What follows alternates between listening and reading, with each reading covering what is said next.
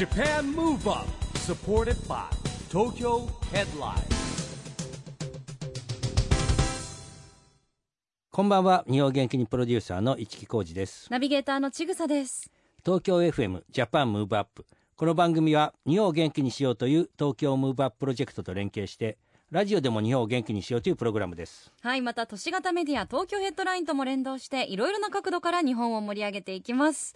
さあ市木さん、はい。今キャンプ人気ですね。そうですよね。少し前からあのグランピングとかっていう言葉が出てきてさらに逆にね今回あのコロナ禍でキャンプがまたすごい人気になってきましたよね。うん。市木さんはキャンプしますよ僕はあえのキャンプ。意外。えなんで？スノーピークのあの新潟も行きましたしあの今の千葉のエバーグリーンってとこも行きますし。テント張って？ちゃんとですか？テントは張ってあるところに行くんですね僕は。ね ですよね。自分で張ったりとかしな自分でやるのはちょっと苦手なんですやっぱ全部あね。の用意されてる綺麗な設備があるとこですよね。意されてるまたは得意な人と一緒に行くというですね。これがポイントですね。そうでしょうね。何ですかそうでしょうねっていうのは。でも私もどっちかっていうと多分、はい。あのもう慣れてる方と一緒じゃないとやったことないんですよ、でも今ってすごくテントも快適でいいのすごいいっぱい出てるんですよね。あの初心者に優しいグッズいっぱい出てますもんね。ピッて押したらポッスポーンって、ね、うん。あの広がるようなんとかね、はい。い、やーあのそんな中キャンピングカーもすごい人気。人気らしいですよね。うん。今日のゲストは、えーそんなキャンピングカー事業も展開されている方ですよ、はい。キャンピングカー株式会社代表取締役社長の頼貞誠さんです。頼貞さんはですね岡山県出身で、えー日本 IBM からですね博報堂お F2M を経て2009年にね、えーモブキャストというゲームの会社の取締役に、ね、就任しましてですね、まあ、実は僕そこで社外役員やってたんでねそこで知り合ったんですけれども、まあ、2015年にはですね株式会社ファインシード代表取締役に就任して、えー現在はねキャンピングカー株式会社の社長も務めてるんですよね。はいどんなお話が伺えるんでしょうか？この後は頼貞誠さんのご登場です。お楽しみに。 Japan Move Up supported by Tokyo Headline。この番組は東京ヘッドラインの提供でお送りします。それでは今夜のゲストキャンピングカー株式会社代表取締役社長の頼貞誠さんですこんばんはこんばんは。よろしくお願いします。よろしくお願いしまますす頼貞さんご無沙汰しております、大変ご無沙汰してます。スタジオは5年半ぶりのご登場です、はい僕はあの毎月1回会ってるんでまあ、そうですよね。ミーティングで市木さんは全然お久しぶりじゃないかと思いますが、はい、ようこそいらっしゃいました。ありがとうございます。よろしくお願いします。あの5年半前にお会いした時と、うんまた今日いただいたお名刺が変わっていて、はい。あのさらに肩書きが増えたといいますか、この5年の間にキャンピングカー株式会社代表取締役社長というのが加わったんですよね。すごい可愛らしいお名刺で、キャンピングカーから頼沢さんが手を振ってるうんイラストとね写真が入っている。これあの名刺はあれですよ。社員ごとに写真が違うんですよね。本当にか あのそれぞれ皆さん顔写真入りなんですね。はい、そうです。可愛らしい。あのキャンピングカー株式会社詳しくお伺いしたいと思うんですけど前回はファインシードの社長さんでそうですねいらっしゃるはい。今もそれはそうですね。兼務でやっております。兼務ですだってファインシードだもんこうシード。いろんなものをこうこう考えて事業化するわけじゃないですか、ね、あのうん農業とかにもうん力入れてらっしゃいますよね、それと並行してキャンピングカー株式会社を立ち上げられたわけですがどういった経緯だったんですか？そうですね。もともとは、あの、キャンピングカーをですね、ファインシードの中でですね、扱っておりまして、えっと、主にまあ、レンタルをするっていうところですね。で、もともと私がですね、あの、10年前から犬を飼い始めてですね、うんで、結構あの、ゴールデンウィークとかお盆とかですね、あの、旅館とかホテルに、まあ、犬 OK のところを電話すると、うん。なんかその、でお電話でですね、あのあなたそんな1週間前にそんなとこ言われても、うん。え予約できないわよって言って多分そういった忙しいビジネスマンいっぱいいるんじゃないかと思って、ちょっとキャンピングカーレンタルをちょっと始めてみようと思って、すごいよね。自分の生活の中から生まれてきたっていうですね、まさに。リアルななニーズかリアルななニーズ感、うんえ。いやでも私も犬飼ってるんでわかるんですけど、本当にまあ市木さんもですけどね、はい本当になかなかあの、うん。犬連れ OK のホテルとか旅館って少ないですし、うん。そこに行くまでの交通手段も結構ね車持ってないとじゃあレンタカーしてとか、うん。いろいろ今ねあのでやっぱり預けていくにもねちょっとそのそうなん拍ですよ。ね、数にもよってもあるしちょっと心配だしねってのありますよそう。なんねですよ、でも確かにキャンピングカーだとワンちゃんごとね、うん気兼ねなく移動も宿泊もできますもんね、あの今もう特にこのコロナ禍でキャンピング人気がすごいですよね。そうですね。やっぱりあの、3密を避けられる、うん。まあ、レジャーというふうに言われてますけども、まあ、あのご家族だけで注意されてですね、うん。そういったキャンプ場に行かれたりとかですね、まあ、キャンピングカーそのまま寝れますので、いわゆるもう他の人に合わない全く合わないようなレジャーとして、えー使っていただいてますうね。ん。だって今家族連れはさだってずっとステイホームって言われてもね、それ無理ですからうん特にねね小さいお子さんいらっしゃったりすると。そう子供もそうだしだって大人もやっぱりなんかこうリフレッシュしたいじゃないですかシュしたくなりますよね。そうあとあの今一人キャンプとかソロキャンプとかも人気で、あのお一人の方もなかなか公共の乗り物乗って遠出とかってできないので、まああの贅沢に一人でキャンピングカーで一人キャンプっていう方も今どんどん増えてますよね。そうですね。はあの頼貞さんも実感されてます？やっぱ10年前に比べて。そうですね、その辺はもう、あのレンタルって自体が珍しかったんですけども、うん。あと、我々のキャンピングカーっていうのが、どちらかというと中型の、なんかアメリカンキャンピングカーってすごい大きいのを想像されるんですけども、普通にその辺のあのコインパーキングにも置けるようなキャンピングカーだけを100台ぐらい実は取り扱ってるんですけども、そういっすごいですね。た意味では100台もあるんですか？はい、今、あの北海道から沖縄まで営業所がありますので、うん。えーそれぞれで、えーレンタルさせていただいております。はい、あのレンタルだけじゃなくて、製造にも、はい、そうですね。えー、と最近はですね、はい、我々も3タイプ新しく、はい。えーキャンピングカーを作りましてですね、うん。特に最近、あの発表したのがですね、あのテレワークに向いているようなですね、うん。そういった中に大きなディスプレイとかですねいわゆるそういったリモート会議ができるような仕組みあのちょっとラウンド型のテーブルを置いたとか、へーおー。なんかエンターテインメント業界の人にはいいですよね、そうなるとね、えーでも新しいですね、あのキャンピングカーの使い方本当にこうレジャーだけじゃなくて、お仕事だったりあと今あの友達が、うん。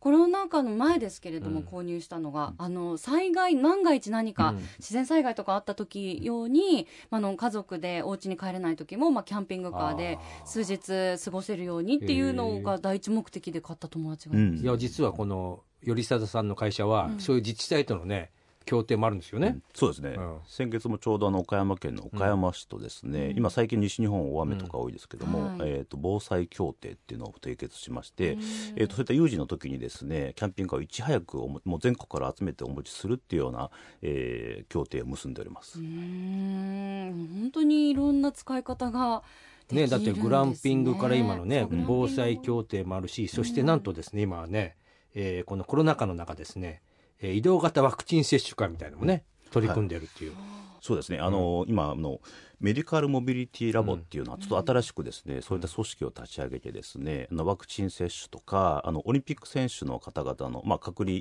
えーして PCR 検査を受けたりとかですね、そういった、まああのまあ、動く診療所みたいな感じでですね、そういった、えー車もご提供しております。すごい。今あのまさになんかそういうちょっとドラマも人気だったりしますけどね、あの車で医療っていうような、本当になんかその今の世にマッチした使い方ですね。ね、なんか生活に密着したというか、うん。まあそのレジャーからその医療からね、まで。うん。幅が広いんですね。あのどんどんやっぱニーズも増えてきそうですね。そうですね、うん。今あの、お引き合いはすごく、もう一日数件ですね、あのお電話いただいておりますね。うーん。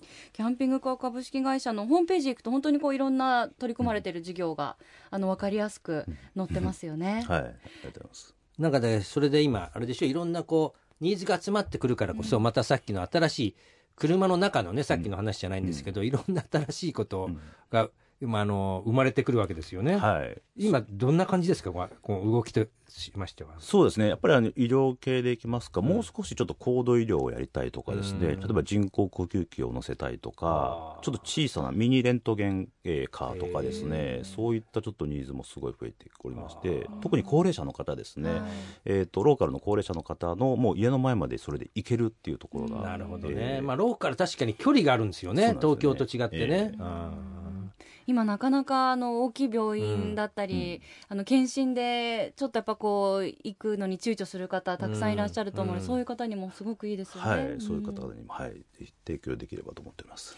はい。さあそれでは後半もゆるさださんにお話伺っていきたいと思いますが、ここでぜひ日本を元気にする一曲リクエストいただきたいなと思います。5年半ぶりのリクエストですが、はい。どの曲にしましょうか、えー、とちょっとまあ個人的な思いも入ってるんですけどもあの今非常に大人気の藤井風さんのですね「えーさよならベイベー」でお願いいたします。Japan Move Up 大人気の藤井風さん。一木さんご存知なかった。はいすいません。今大人気ですよね大丈夫ゆりさん。岡山出身で。そうですねはい。やっぱ岡山のスターですか今？そうですねもう岡山では知らない人やっぱり分かったね。え最近我々が岡山行ってないから。だそうか。いやそんなことない。もう全国 全国今。全国。すごい人気、はい。すごい人気、はい。これあのリリックも岡山弁ですよね。そうですね、へええ。もう和紙とかですねコントを持ったとかっていう、うん。ええ。この曲自体はですねあの、まあ、この藤井さんがあの岡山を離れて東京にやってくるときに、うん。まあ、その故郷に対して、まあ、さよならベイベーっていうことですので、あのそういった思いも入ってるんですけどまさに私も30年ぐらい前にそういった思いをしてまして。岡山出身ですもんね。はい、多分東京に、まあ、ローカルから来られた方ってみんなそういった故郷に対する思いこういった歌詞の思いがあるのかなと思ってですね、うんまあ、逆にこれでまあ元気が出るかなと思ってですね、そういった方々には、はい、もう僕は東京生まれ東京出身だから ね。そういうね分からないですけど。そうなんですよ。ねでも出てくるのはやっぱ本当あるよねだってそうだよね。だってガラッと変わるわけですもんね生活そうがねですよ全ねすごいこう決心というか、うん。覚悟で皆さん上京されますもんね、そんな思いも詰まった一曲でした。頼貞さんの日本を元気にする一曲藤井風さよならベイベーお送りしました今夜のゲストはキャンピングカー株式会社代表取締役社長の頼貞誠さんです。後半もよろしくお願いします。はい、よろしくお願いします。さあこの番組はですね、実は SDGs もテーマにしているんですがあのキャンピングカー株式会社もしくは頼貞さん個人であの SDGs 何か取り組まれてることってありますか、そうですね、あの環境への取り組みっていうところで、ちょっとまたちょっと会社のお話になってしまうんですけども、あのキャンピングカーっていうのが、まあ、意外に知られてないかもしれないですけど、もうほとんどがガソリン車、ディーゼル車になっておりまして、へやっぱりまあ CO2 の問題とかですね、そういったところで、あの多分ヨーロッパとかはもう進んでるんですけども、あの再生可能エネルギーを利用した、まあ、あの電気自動車をベースにしたキャンピングカーっていうのができてるんですね、そういったところをちょっと日本でもどんどんどんどん流行らせていきたいなっていうところはございますね。なるほどね。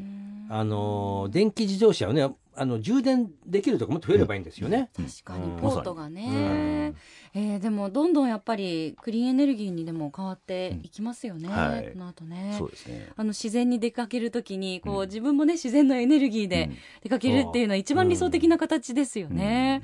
ゆりさださんもあの個人的に自然のところに よく出かけて、そうですね。あの最近あのキャンプ場の開発のご相談とかもあるんですけども、えやっぱりそこであまり人工的なものを入れずにですうん。ね、いかにまあそこにいる動物とかとも、まはいあ共存共生できるような、えー仕組み作りっていうのも、えーやっておりますね。あはあ、素晴らしいですね。生物多様化ですね。い。はい。そうですね。でも今このキャンピングカーも全国にまあネットワークあるわけじゃないですか。これ、はい普通に借りるにはどういうふうに今借りればいいんですか？あのホームページとかですかね。そうですね。今ほとんどのもう99%からネットで予約いただくんですけども、そこでもうしていただいてそこにもう現地にいただければうんすぐに借りれるようになってます。あの楽しいんですけどホームページとか拝見してると、あのあれは購入の時にも役に立つんでしょうね。レンタルでもいいのか。なあの自分の条件を、予算とか購入の検索ですよね。はい。ええ。あの予算とか、どういう用途で使いたいとか、うんは今あの何人乗りとか。何人乗りとかね、はい。大きさもいっぱいあるんですね。なんかはい。K みたいなちっちゃめのミニとかもうんはい可愛いのもあって、はい。なんかあの物件探しみたいですごい楽しいんですよ。えーええ。で中ちょっと可愛らしい内装のがあったりと一か、台ぐらい買うと思ってる？いや ペーパードライバーをまずあ卒業してから、ね。はい ででも女子人気も高いですよね今きそうっとね。あですね。あのあんだけ可愛いのが揃ってたら、ええ女子会とかあの大学のゼミとかですね。そういった方の女性も、ええもう平気で運転して行ねかれますね。えでもやっぱあの購入もすごい敷居高いのかなと思ってたら、うん。意外と頑張れば買えそうちぐさもな買えちゃうぐらいの。ランクのものからはい幅広い、まあもちろんピンキリですけど、えあるんだなっていうのをはい知りました。そうですね。もう本当100万円ぐらいから、うんねえあまあるのはありますね。そうなんはい。ですよ。あのちなみに頼貞さんがお気に入りのタイプっていうか あのあるんですか？はい、ちょっと私はどちらかというと、まあ、あの上にた背が高い感じでですね、うん上にもあの、まあ、7人ぐらいが乗れて7人ぐらいが寝られるようなキャンピングカーがありますので、相当大きいサイズです。えー、とでもあのその辺のキャンピングカーあのコインパーキングにも入りますので、へえー。非常に。立体的になんかええちょっとこう、まさに。二段ベッドみたいになったりしてるんです、ね。三段ベッドぐらいになって。るなるほどね、え三段ベッド。三段ベッドですね、はい楽しそう、ワイワイねまたこれ落ち着いたらね、うん。家族とかだったら、うん。本当に楽しいですよそうですね。今映画やドラマでもあるじゃないですか。キャンピングカーを止めて外に出てキャンプグッズでね、うん。焚き火を見ながらコーヒー飲むみたいな。ね、うん。こうシーンがありますよね。あれですかゆ貞さんもあの焚き火の炎を眺めて新しいアイディアとか考える派そうですね。まさに我々のあのビジネス合宿っていうのもやるんですけども、うん。ええ新規事業をやるときには、そういったもう本当近場ですけども、うん。えあのオープンなキャンプ場でですねそういう会議室代わりにやったりとかですね、ええええ実際やっておりますやっぱりなんでしょうなんかこう焚き火囲むと絆みたいなの生まれるキャンプファイヤーかなキャンプファイヤーみたいな、なんかこう、効果あるんですかええあると思いね、ますこれは、はい。へえだって大人のキャンプで必ず、うん。あの焚き火ありますよね。はい。ねえ、なきっなんだろうね。と効果あるんでしょうね。なんかこう落ち着いたりとか。自然の中で、まあ、その月明かりとかうで、ん。えー焚き火を見ながらこう座りながら飲みながら 語るみたいなね、うんリラックスするんですかねね。ね。あとなんかこう壁が取れる感じになるんですかね、ああおっしゃるの通りですね、きっといい感じの明るすぎず暗すぎず。壁壁ないからほら外は。まあそう。だけど心の壁も取っ払うみたいな感じに。あね。なるんでしょうね、いやまだまだ楽しみなフィールドですよね、さあそしてこのジャパンムーブアップでは日本から世界へ発信するコミュニケーションによる社会課題解決に向けた SDGs ピースコミュニケーションというのもテーマにしております。ぜひ今日はゆりさださんの SDGs ピースコミュニケーション宣言をいただきたいと思いますはいえーとまあ、先ほどもちょっと環境へのも取り組みっていうところもお話ししましたけれども、えー私、えー、よりさだまことは、えー SDGs ピースコミュニケーションに向けてですね、えークリーンで、えー人と環境に優しいキャンピングカーの、まあ、世界的な普及に最善を尽くします。いやーすごいですよグローバルな宣言が出ましたよ。うーん何かあのよりさださん具体的にあるんですか？そうですね。あのやっぱり今あのまだ発展途上国の方でもですね、今キャンプ人気っていうふうになってるんですけど、日本初でですねそういったところにもですねたくさん、えーキャンピングカーを普及させてですね、そういった自然を残していきたいなっていうちょっと思いは、えー入っております。うーん。大体どのくらいまでにとか？やっぱりこの10年ぐらいはかかるかなと思います。けど2030年はね、はい。SDGs 達成年、はい。ちょうどその頃に向けて、有貞さんはあと10年働かなきゃいけない、あ9年か、はい。2030年大変ですよ。でもすぐですもんね。すぐですかね。番組がもうその頃どうなってるかそうでももう番組も始まって8年とかです8年だからねそう一応なんですよ。ね。意外と。そうあっという間できっとねあと10年後20年後さらに素敵な住みやすい世界になっていることを目指したいですよね、はい。ありがとうございます。あのこれからの頼沢さんの夢をね最後聞いてみたいと思うんですけど、そうですね。あ目標のというかね。あとまあ20年ぐらいは実は働きたいなと思ってまして20年。ええ。まあ、その間にですね、そういったまあクリーンなキャンピングカーで、うん。ね、やっぱ世界中をちょっと回ってみたいなっていうところはありますえね。ーね。回ってみたいもうねちょっとね移動が早くね緩和されてね、ええ。頼貞さんがご自身でキャンピングカーで世界を、全してはい。うわーかっこいい結構時間ねもう船で運んでとか。そうですよえね、うん。海渡るときは、すごいなんかこう楽しそうですよねそれね。えー。えーあのもともとそういう世界回ったりっていうのは？ずっと夢だったんですえーと今までやっぱ仕事人間だったので、うん。そういうことをやってこなかったんですけど、このビジネスにやっぱり出会ってですね、うん。やっぱいろんなところを見ていきたいなっていうちょっと思いはありますね。ーそうですよはい。例えばどこに行きたいとかえっ、とやっぱ最初はあの、まあ、ボリビアのウニェンコとかあですウね。ニェンコ行ってみたい、えー。市木さんご存知ですか？ら知ない。あのもう お天気がね、うんいいともうあのどっからが空で、うん。どっからが地面かわかんないぐらい、えー。あの水面にはい、鏡みたいにえー。上の景色が反射するうん。とそうですね。ころですよはい。ね。じゃあもうぜひあの水陸両用のねもまたキャンピングカー開発を開発して。そうですね、ええ。まさにそういったのもできればなと思ってますね。はい、あのその時はぜひあのたくさんご報告を旅しながら、はい。なんでしょう？SNS とかで発信をしていたうさあだいて、どんな時代ですかね。ね SNS もね変化しててね。20年後とかどうなってるんでしょうか、楽しみにしています、はい、ありがとうございます。今日本当にどうもありがとうございました。ありがとうございました。よりさだ誠さんにお話を伺いました。Japan Move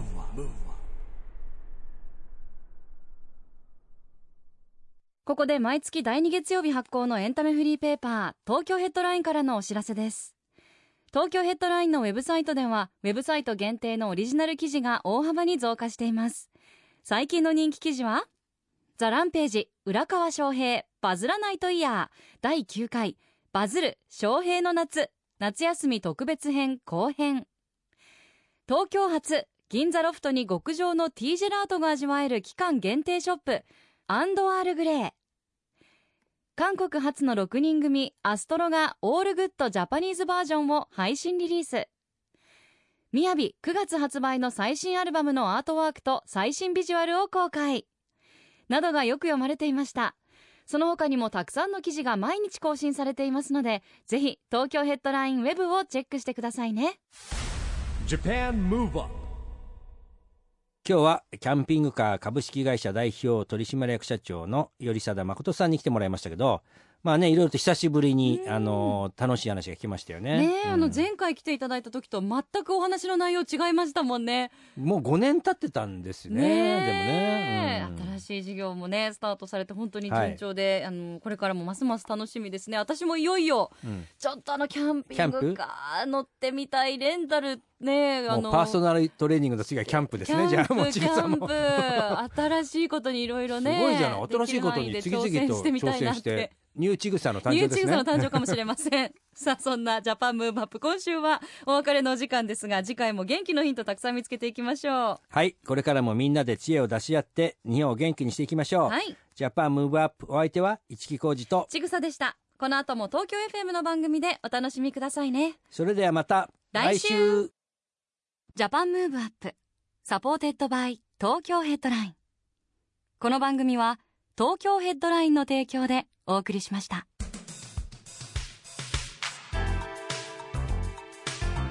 Japan Move